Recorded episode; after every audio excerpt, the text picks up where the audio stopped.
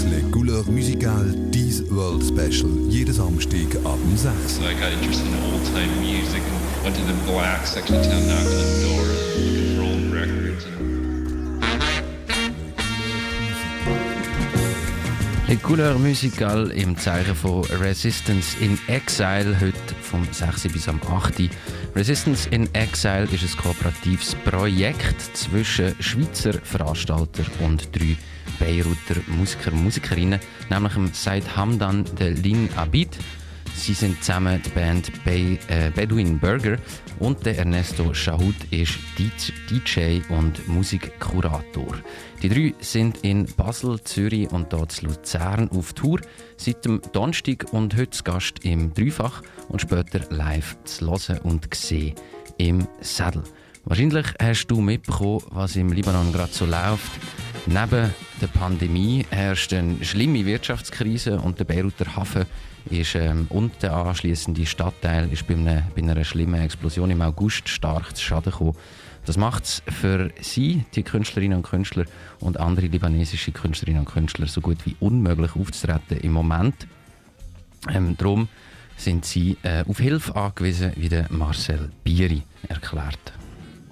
Ich glaube, zum einen ermöglichen wir einfach ganz simpel einfach äh, Auftrittsmöglichkeiten, weil das haben sie auch in einem Zoom-Meeting mit uns ähm, vor etwa drei Wochen auch so erzählt, dass sie eigentlich wirklich seit Corona ähm, ex existent ist in unserer Welt, äh, sie nicht fast keine Möglichkeit mehr zu spielen und dann natürlich noch die Explosionskatastrophe dazugekommen ist, ähm, wo, wo ihnen einfach ähm, relativ viel von ihrer Existenz geraubt hat und sie wegen dem auch nicht mehr wirklich in Beirut sein und ich glaube, sie wollen einfach spielen, egal ob sie haben gesagt, egal ob es fünf Leute sind oder, oder mehr Leute, es ist äh, wirklich einfach das Bedürfnis. Und zum anderen ist es ihnen aber auch wichtig, dass sie über ihre Situation und die Situation von ihren Freunden ähm, in Beirut können reden und so auch darauf aufmerksam machen, wie schlimm es wirklich ist, weil viele Leute wissen sie wahrscheinlich nicht, dass das Viertel, wo der ganze Underground entstanden ist, die ganze Bewegung, die ganze Musikszene, die ist gerade neben dem Hafen gewesen, der explodiert ist. Und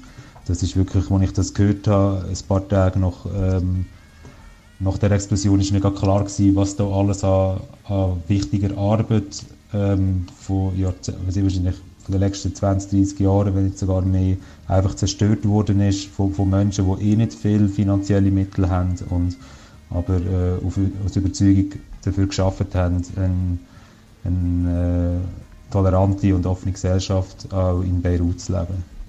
Den Marcel Bieri, den du gerade gehört hast, kennst du vielleicht als Gründer von der Vernetzungsplattform Other Music Luzern oder als künstlerischer Leiter vom B-Sides Festival auf dem Sonnenberg. Er ist beteiligt an dem internationalen Austausch mit den Beiruter Musikern und Musikerinnen. Bei dem Projekt Resistance in Exile ähm, ist meine Rolle, dass ich einfach äh, den Luzerner Teil koordiniert und organisiert habe und sind auch noch als Partner dabei Bogen F in Zürich und Kaserne Basel, wo das Projekt auch initiiert hat, namentlich der Sandro Bernasconi, ähm, wo mit mir in einer ähm, Austauschgruppe ist, wo sich mit dem Thema beschäftigt, wie man ähm, kann Brücken bauen in, Nordafrika und in die, die arabische Welt, weil, äh, weil wir alle ähm, gemerkt haben, dass, dass wir Interesse haben, mit Menschen in diesen Regionen zusammenzuarbeiten und wir das äh, so ein bisschen bündeln Auf Initiative von Sandro Bernasconi, also von der Kaserne Basel, zusammen mit dem Bogen F in Zürich, hat er, Marcel Bieri, das Projekt möglich gemacht. Ähm, damit wenn sie aufmerksam machen auf die schlimme Situation in Beirut oder eben anderen Ländern zu helfen, wo äh, Grundvoraussetzungen zum Veranstalten nicht so gut sind wie in der Schweiz. Während der Pandemie, aber auch vorher und hoffentlich nachher, eine weitere Motivation von ihm, von Marcel Bieri, ist, Leute kennenzulernen und sich international auszutauschen und vernetzen. Meine persönliche Motivation ist, äh, Menschen kennenzulernen vor allem. Ähm, Freundschaften zu schließen mit Menschen, die wo, wo, wo das Gleiche machen wie ich, die die gleiche Passion haben. Ähm, Brücken zu bauen und, und so einfach für eine bessere Welt, für eine offene und tolerantere Welt einzustehen Und äh, leider ist es so, dass in vielen Ländern, auch in Tunesien oder eben in Libanon, einfach die Voraussetzungen sehr scheiße sind.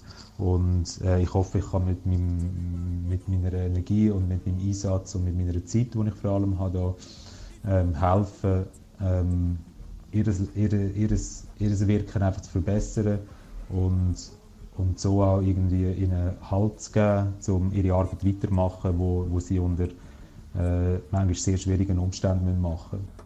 Das sind also die Vorzeichen für die Veranstaltung heute Abend im Saddle Resistance in Exile. Auch wir vom Dreifach dürfen die Künstler und Künstlerinnen aus Beirut willkommen heißen. Am Mittag hat Bedouin Burger live gespielt im Mitschnitt. Jetzt steht gerade Ernesto Schaud mit mir im Studio. Er ist ein DJ und Kurator von einerseits Compilations ähm, und auch einer monatlichen Show beim Londoner Radiosender NTS. Dort präsentiert er Raritäten, wo er auf seiner Suche ausgrabt, einen richtigen Vinyl-Digger also. Und das wird er jetzt gerade auch hier im Couleur Musical machen. Und zudem rede ich mit ihm über seine Situation und wieso er ähm, in einer gerade sehr schwierigen Zeit ist, wie er das handelt. Aber auch über erfreulichere Sachen, die Musik nämlich, wo er spielt, wie er die findet und was für eine Geschichte die hat. Wir hören einen Moment noch drei in Song von Bedouin Burger. Radio Dreifach.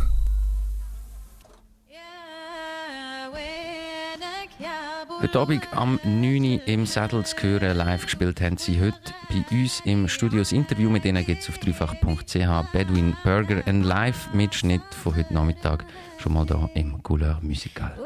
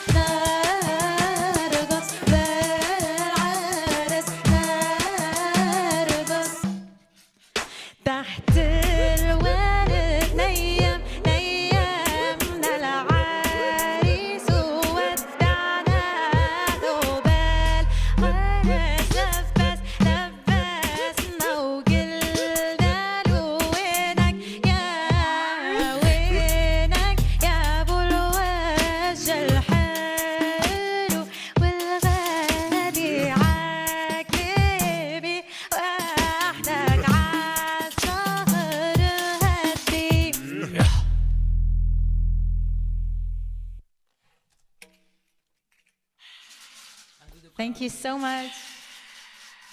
Thank you, thank you, thank, Thank you so This is much. Bedouin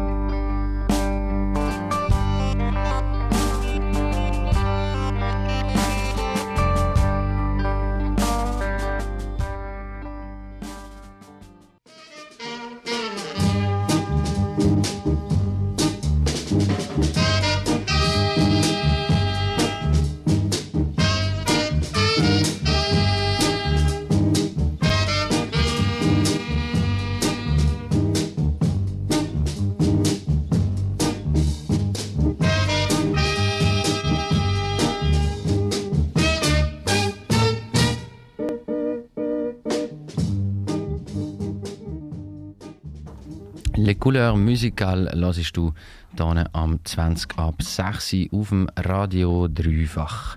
Bei mir im Studio ist jetzt der Ernesto Schaud, DJ, Presenter, Radio Host, Vinyl Digger from Lebanon, Beirut. I'm very, very happy to welcome you here in um, our studio. Thank you so much. Uh, thank you for having me. Yes. Um, we're going to do an interview and also a listening session. Therefore, you brought the bag of 7 inch Yeah, vinyl with you. I'm looking forward to that music. thank you. me too. I learned about your current situation as DJ and presenter of Yeah. music that it is not possible for you to work in Beirut, your hometown. Uh, please. I mean, now it's uh, almost not possible to work in any country in the world, I mean, Yeah. except the, the online radio things. Mhm. Uh, uh, because of the corona, all clubs are closed and everything. Uh, disaster situation for artists, musicians, and people who are just living uh, from uh, music, basically. Yeah. But Not where are you living at the moment? Yeah, and then uh, Beirut is also, as you said, is a very uh, specific situation, catastrophically. After also the blast that happened uh, in the area where we work, uh, and there's all the club scene there, and that's where I live, and everything, and it was like wiped away. So it's gonna be also harder too. Anyway, so now I am in Aberdeen for the moment, yeah, in Scotland. Scotland. Yeah. Have you been there before? First time I've been was last month when I moved there. So, Okay. yeah. Okay. Um, and as you said, Lebanon faces a huge economic crisis, a health crisis Yeah. caused by the pandemic, and Mm. Beirut suffers from the terrible explosion this August. Mm. Um, you were featured in a film by ZDF, the German television, in 2018, where you said more or Which which television? Uh, ZDF. It's on Arte. I saw Oh, it on really? I, Arte. I've been twice there on Arte, but Yeah. I don't know which one you're talking about. This one. I, I, I just gonna tell you, Beirut, Mm. uh, or you, you said there, Beirut has suffered 30 years of civil war, the Yeah. Israeli invasion, afterwards Syrian troops in the Mm. city, and then you say Beirut and the people of Beirut always kept on going. Do you Yeah. still believe that this is the case? I mean, the it's not like a, such a mm, statement. This can be understood in many ways. I mean, uh, it's not like uh, opt- I'm not very optimistic uh, person in that sense of being positive, as they call it, or because I think positivity in this sense is, is very childish and it can be just how can I say very yeah people who have the privilege to be uh, positive about things you know they really not affected by things sometimes they're more positive by people who get affected by things and uh, what I meant is, uh, yeah, of course. I mean, when you have people that are living in a geographic uh, area, and then yeah, there is have no other choices. Where where are or they're gonna die, or they're gonna li- li- live. You know what I mean? It's not so. Yeah, they kept on going as I mean, they kept on living with this extreme severe conditions because. After all, uh, what is the alternative? I mean, collective suicide. People they go through this never happens in history. You see, a whole mm, uh, population they throw themselves. So basically, who can flee the country will flee it. Who is uh, able to go will go. Who is able to, but the majority of the people they will suffer. They can't leave to go anywhere. So what they have to do? They have to go through this. You know. And this is what's happening again here, but it's tiring, uh, so tiring, because um, I mean, uh, I am uh, was not I was born really in the middle of the civil war, not really the middle towards the end of it, and uh, 1981. yeah, 81. So war started 74 and then ended in 1991. So it was sort of, yeah. And then I saw, um, uh, I mean, I mean, recently there, I saw six Israeli invasions and wars against Lebanon. And even when I was kid, it was very, very normal. You will have uh, uh, airstrikes next to our school. It was when we moved outside of Beirut. So it's in the southern uh, coast. And they, yeah, so but then now because uh, I mean it is in few seconds you see this massive destruction. And luckily I was not there. Otherwise I would have been of course injured. Like my house was damaged. My record store was damaged. The club where uh, the venue where we do our night vanished. You know what I mean? And the whole area also has been uh, severely damaged. A lot of buildings they just gone away clubs uh, theaters bars everything they just disappeared. So it is uh, you feel oh fuck not again.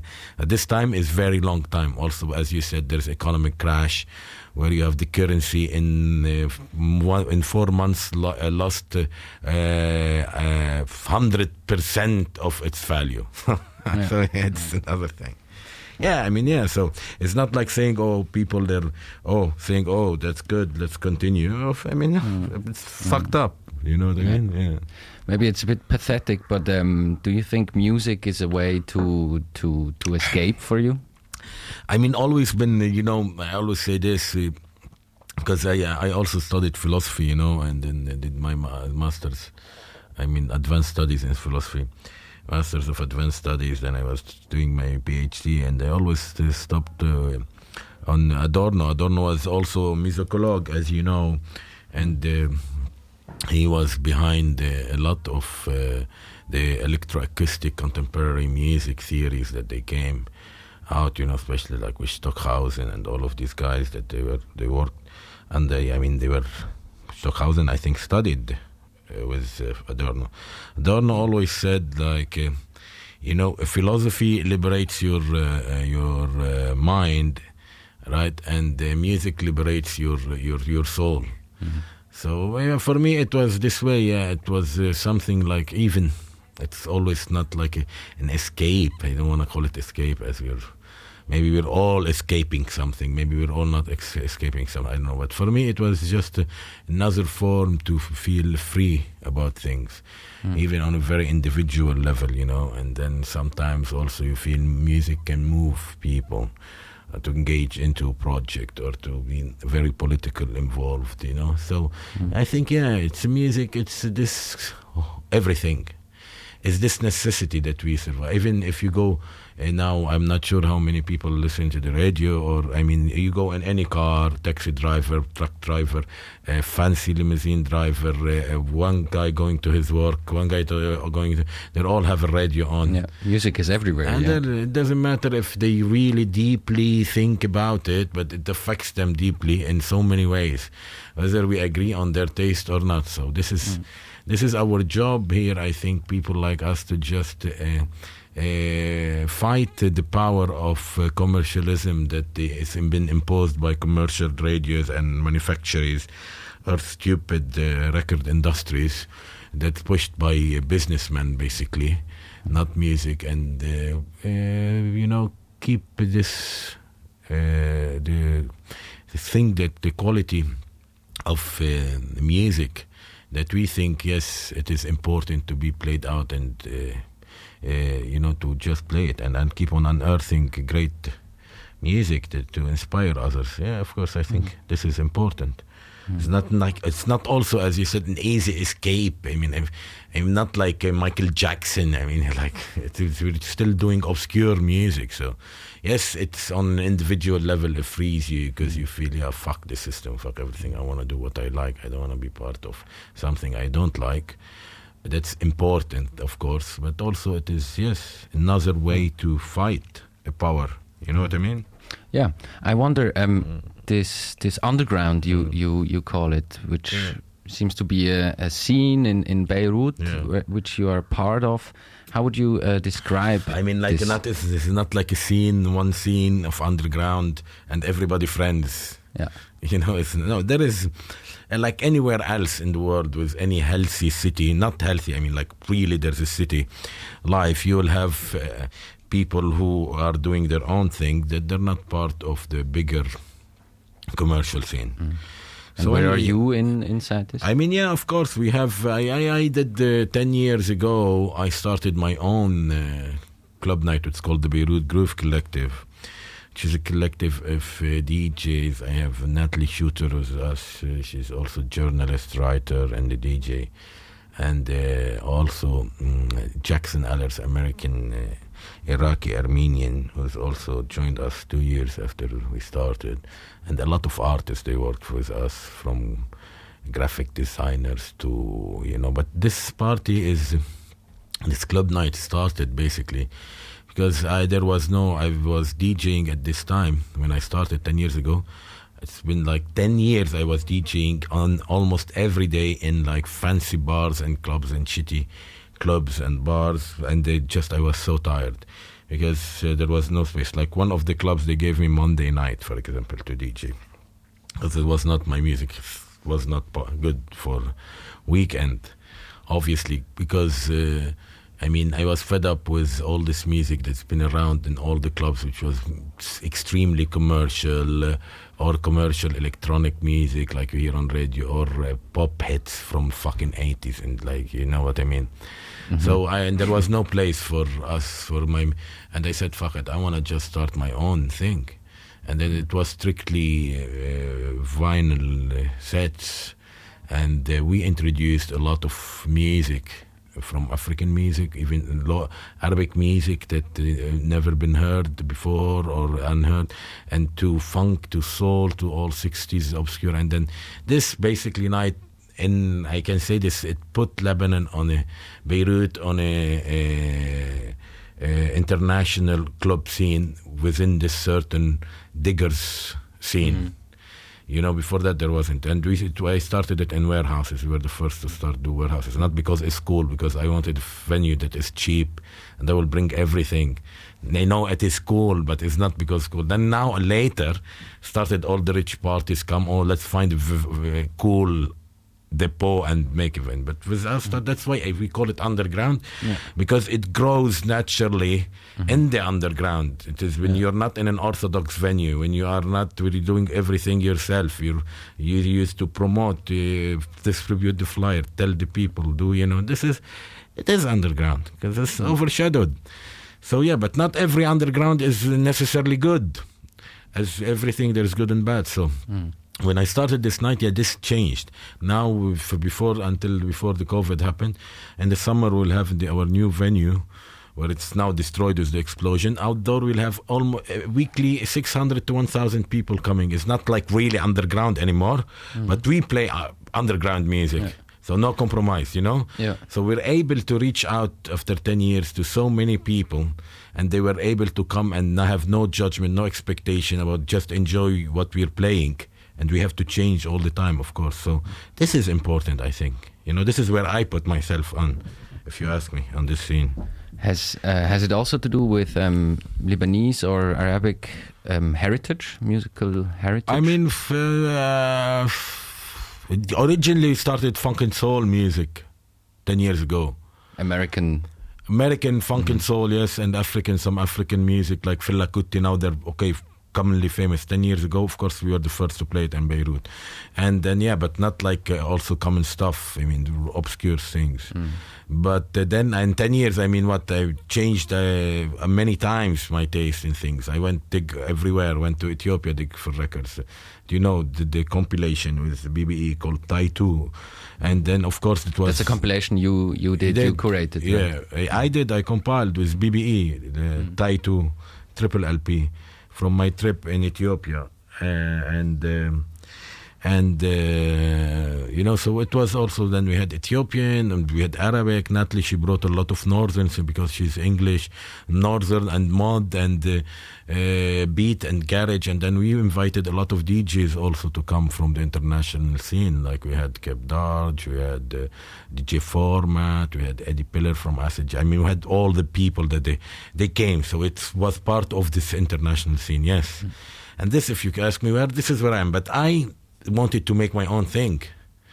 I said, fuck the system. I don't want to do it. I I didn't want to be a teacher or anything or go. No, I wanted. To, I chose music because I wanted to be mm, free in a way, in my own way of living. I didn't want to do fucking seven days a week working for some stupid bars and becoming like oh like a banker or something. I want to play my own thing, and this is yeah here where it is. I think if you're authentic and genuine about it, I think yes, of course you will be able to do it. Don't expect to just. Uh, I mean, I don't want to sound patronizing, but from my experience, don't expect to be a success next day. This is the wrong thing. If you're coming in with this mentality into music, then you're gonna be fucked because this is the commercial mentality. You know what I mean? That's fast money somehow. Yeah, of course, fast money. If you're in it for the money, then uh, I mean, Yeah, then it's now yeah, today It's over. it's not over. I mean, but it is. Uh, you cannot uh, say. Uh, Sadly, it's not over. Yeah. yeah, it's not over. Of course, it's not over. Yeah. Yes, we're getting closer to the music and what what um, you do, Ernesto. Mm. Yes, I'd like um, to listen to some music. I What mean, yeah. I mean, uh, the, the the thing is also, uh, I was lucky in a way that when we left uh, Beirut, I left because I had a tour. It was before COVID in March. I had a tour still going in England, and England was one of the last countries to start the lockdown. So we took the last flight from Beirut, ever leave the airport uh, to London. Then gigs cancelled. There was only one left, and I think all of them they are cancelled by after five days from arriving. So luckily, I brought with me some records uh, for the trip. I mean, so. uh, So you still I'll have the same records with you. not really. I've been buying some stuff, of Okay. course, here, but I mean, I don't have my. Um, I mean, I mean, this is my story. My record, my uh, music uh, library is in Beirut. I mean, so Hmm. talking about thousands and thousands and thousands of records. So And was this destroyed? no, This luckily it was No, yeah. the house was destroyed. be The record, yeah, of Yeah. course. I would. You wouldn't have seen me here if this Yeah. happened. would be destroyed. So I will play. I don't know. We'll see. Maybe it's a little bit Lebanese, some African. We'll see how it's gonna be. So I'm gonna start with um, one record by Elias Al-Rahbani. Okay, shall we go or uh, not really? Yeah, let's go. Okay. Oh, sorry, Perfect. sorry, but uh, you you know where is the monitor here? You can put it on for me.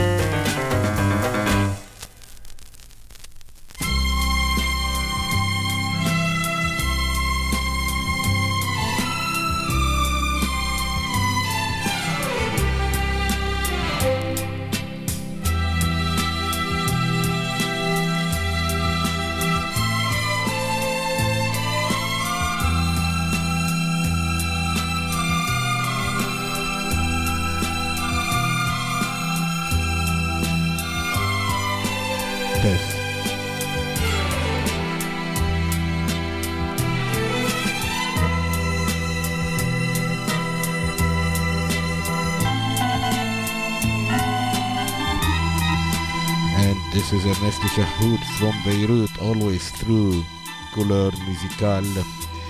And uh, now we're listening to Nicholas Dick. One of his, uh, of course, I mean, he is completely obscure. This is a Lebanese composer who did this record. This record was released just a few months before the war started, 1974. Almost dreamy.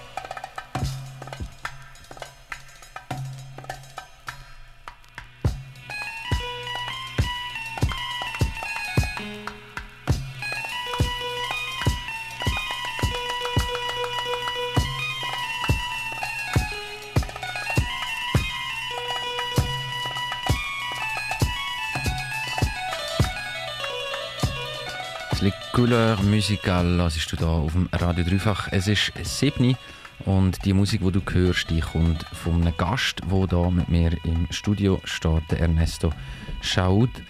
Um, Ernesto, it's so nice to have you here. Um, you're gonna play afterwards at Saddle here in um, oh, Lucerne. man, I'm, I'm, I'm so excited. I'm so excited at the same time. Got it because we can't have more than 50 people. But I mean, to be able to play at uh, such a legendary, iconic uh, place, Mhm. huh? especially it has a strong political content. It and has. Then you see the importance. They always say music and politics. I mean, uh, you see the importance of um, a venue like this with such a progressive, uh, radical thinking. They will be welcoming you, welcoming all this music that, yes, it is non-mainstream. It has. Then you're immediately in a very great context, the right context to be, mm. you know.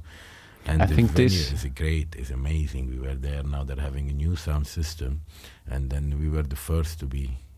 Play, Oh wow! I didn't know that. Wow, Yeah, I'm excited. you know, Yeah. and uh, it's location and all the history that this was a prison, right? And now it's like this great Mm. punk band. Uh, Yeah. punk Yeah, venue. it's. I think it's it's pretty unique. It's it's a special place. yeah. Um, I read that you started collect music act, ac- actively Mm. at the age of 14. That Yeah, means I mean, actively, uh, 1995. But actively, I don't know. These words, they always people now. Uh, I collected. I didn't think about uh, being a collector. You know, I mean, I just was. Uh, I found. Uh, oh, uh, this is like a passion or uh, not passion. I just needed to go whenever I have money on a weekly basis and go and just buy the records. And now it's very completely different because uh, when I started, it was nobody was really everybody was throwing their records because Mm. uh, Lebanon it was uh, coming out of the war and then people the CD was coming and people they were just getting rid of their stuff, you know. And I think it was all over the world. Uh, you would go to the flea market and you'll find a lot of records for cheap. People they just cleaning their houses. So for me, it was not because I wanted to collect a certain format as much as I wanted to get as many music as I can with Mm. uh, little money. Now it's the other way around. It's yeah, like- yeah, but now you're still you're still doing it. That that Now I'm still doing it. Cost a fortune, but I made a fortune also. You know, if you think I've got the little money I paid for this crazy collection, but um, I I mean, uh, still you pay you pay back because now you pay. Sometimes you will have, of course, to pay full price and. Mm. and how crazy. So I started yeah, at very, very, very early stage, uh, just, uh, and I started uh, gathering all like because I come from a communist family, and for me, music. Uh, I wanted to connect with uh, music that was really politically engaged from outside the Arab world also. I, I enjoyed, uh, of course, uh, madly Bob Dylan songs, and uh, and it's good when you have someone like uh, Bob Dylan at a certain age, because his music is very, very, very uh, complex in a way. You know, it has a lot of underneath it. It comes from long uh, history, so you can dig it and dig more, and you get introduced to a lot of. Uh, uh, because you know, so first I was just in, into this political message, but also the music. If it's great, then it up widens your horizons, and then you just not bothered about the political. You're more bothered about the music itself. You know what I mean? So yeah, it is connected all together. So very uh, early age, it was just it was like uh, buying uh, candies or something. You know what I mean? Is that this um, cultural dimension Mm.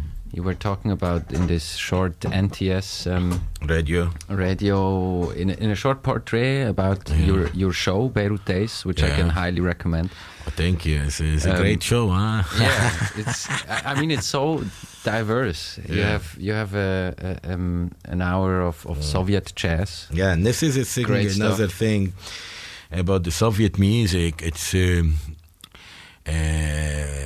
during lockdown because I mean last year, two years ago, I was in Poland invited to DJ uh, at the three style competition. Uh, you know, this like worldwide for uh, DJs. They come organized by uh, I think. Uh, uh, so uh, they have also a closing party at the final. And this, this is he does it the Scratch Bastard, call it Scratch Bastard Barbecue, where you have in the jury of this competition Jazzy Jeff and Nu-Mark and this. So I was invited. legends in yeah, this. yeah, yeah, of course. I mean, if you're talking about uh, really legends and really nice, nice, nice people, they're really into music and they're still like about music. So when I arrived there to DJ with them on this closing night, we were in Poland in Krakow.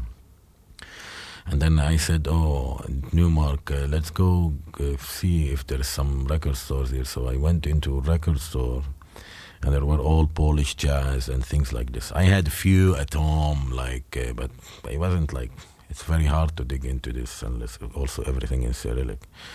So I get a bigger. Uh, much I, I had I came back with I don't know hundred records that they were all from Soviet Curtain or Iron Curtain, and they were all really nice records. And then now during lockdown, so I was uh, now with my show, and uh, lots of time in your hands, and then you start digging more and checking out. So I thought it's like um, good to expose a little bit of the scene uh, through my shows. So did two hours, and I'm gonna do this last uh, show also Soviet music.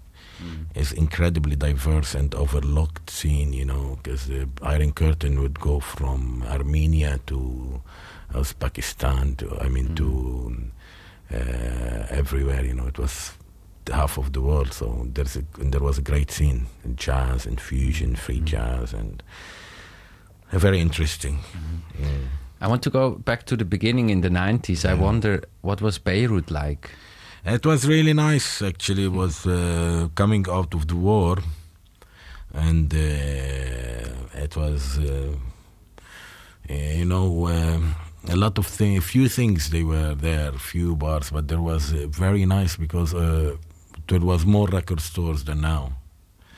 So there was all these record stores that they were still from the 70s, you know, and the 80s, and they were still there, yeah, of course, struggling, but uh, I mean, it was nice. And you had, f- there was a big uh, jazz scene, it was very vivid, so you will have a few uh, bar, bars, and majority of the bars and pubs, they will have like a live jazz band playing almost every day. It's before the DJs like us came and they basically had a role in fucking up this live scene. So it was really interesting, and it was um, just before become reconstructed. You know, reconstruction was so ugly of the, downtown, destroyed it basically.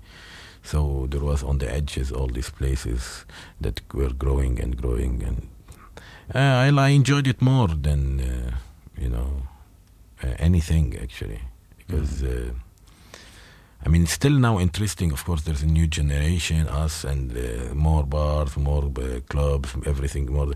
But uh, it was nice to grow. Uh, to I mean, in the '90s, to just go and you'll have live bands everywhere, much more than now. Now you have, but uh, not as um, as it. It was a heyday, if you want, of like jazz music in Lebanon in the '90s for life. Yeah. Do you have anything with you, maybe from this time?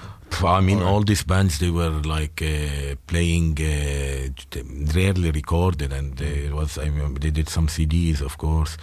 Uh, also, this is because uh, I'm not sure if you know this. In the, uh, I mean, uh, 2000. Uh, I mean, what nine uh, and eight? uh, I was I, because I was so much into jazz, so I decided to uh, produce some jazz shows, and I invited. On the radio, you mean? No, no, no, live. Live So shows, yeah, I okay. invited to Beirut uh, and organized tours for uh, with local musicians.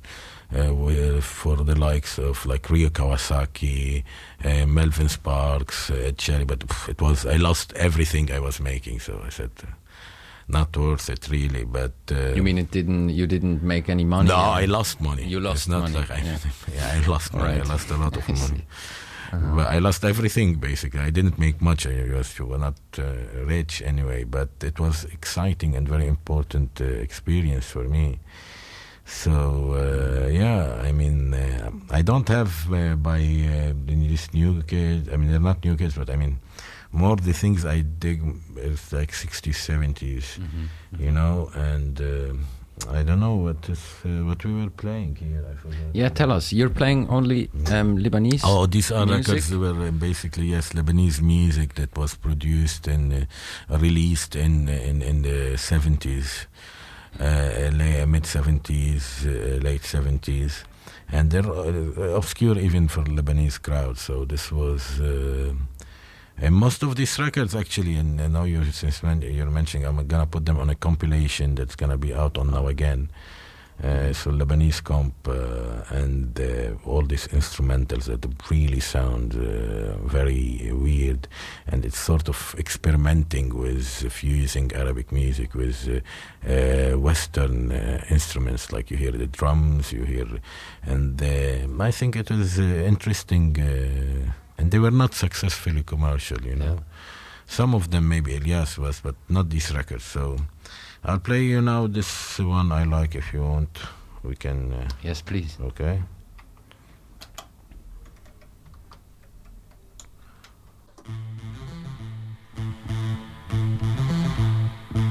Der Ernesto Chahoud ist hier bei mir im Studio im Couleur Musical und lässt uns libanesische Musik aus seinem Heimatland laufen noch eine gute Viertelstunde und danach haut er ab in Sattel, wo er am 8. wird auflegen.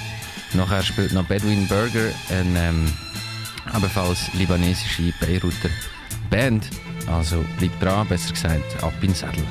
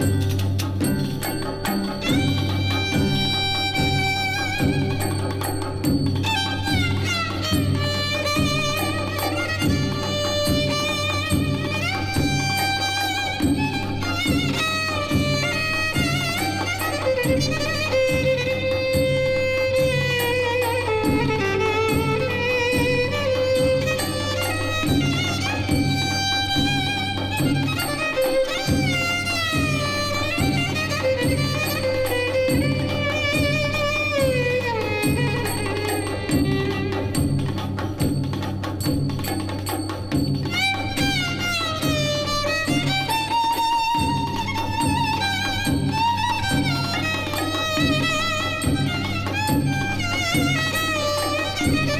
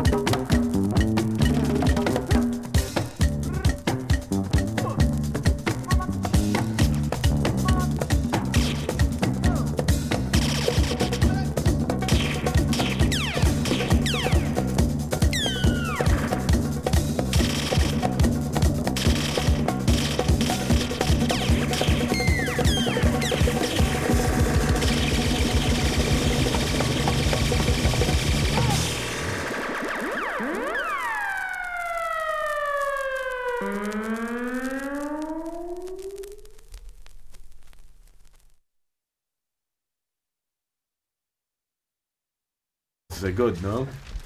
Yeah, we finished. Ernesto, Yes, um, thank you so much No, for thank you for coming over. me. Um, it was great, and I'm uh, very. It's such a great uh, station. The idea behind it is to how it's the used to be the sound of the young generation, which is great. Yes. Because that's always we need this voice. Mm -hmm. Um, for for the ending, Resistance in Exile. That's the the title of these um, three shows.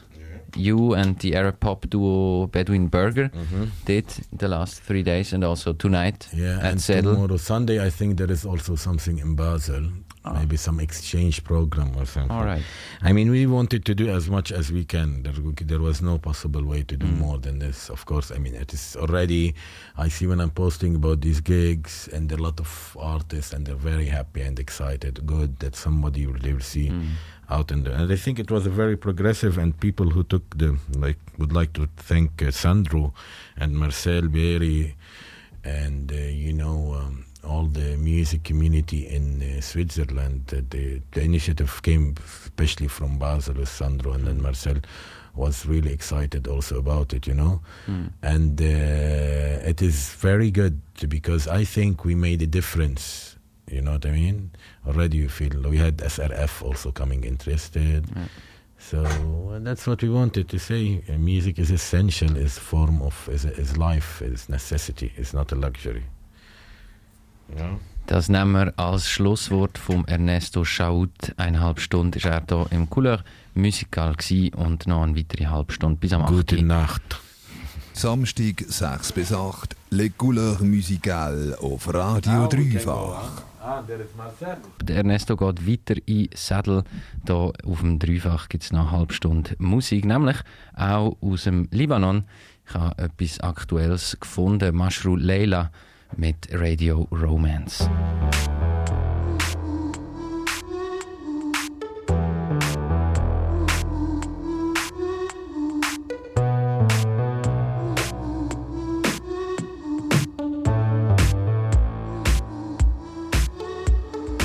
يما كون عاجزني وما ايدك بتلمسني وفجأة الدنيا بتردلي يلي اخدته مني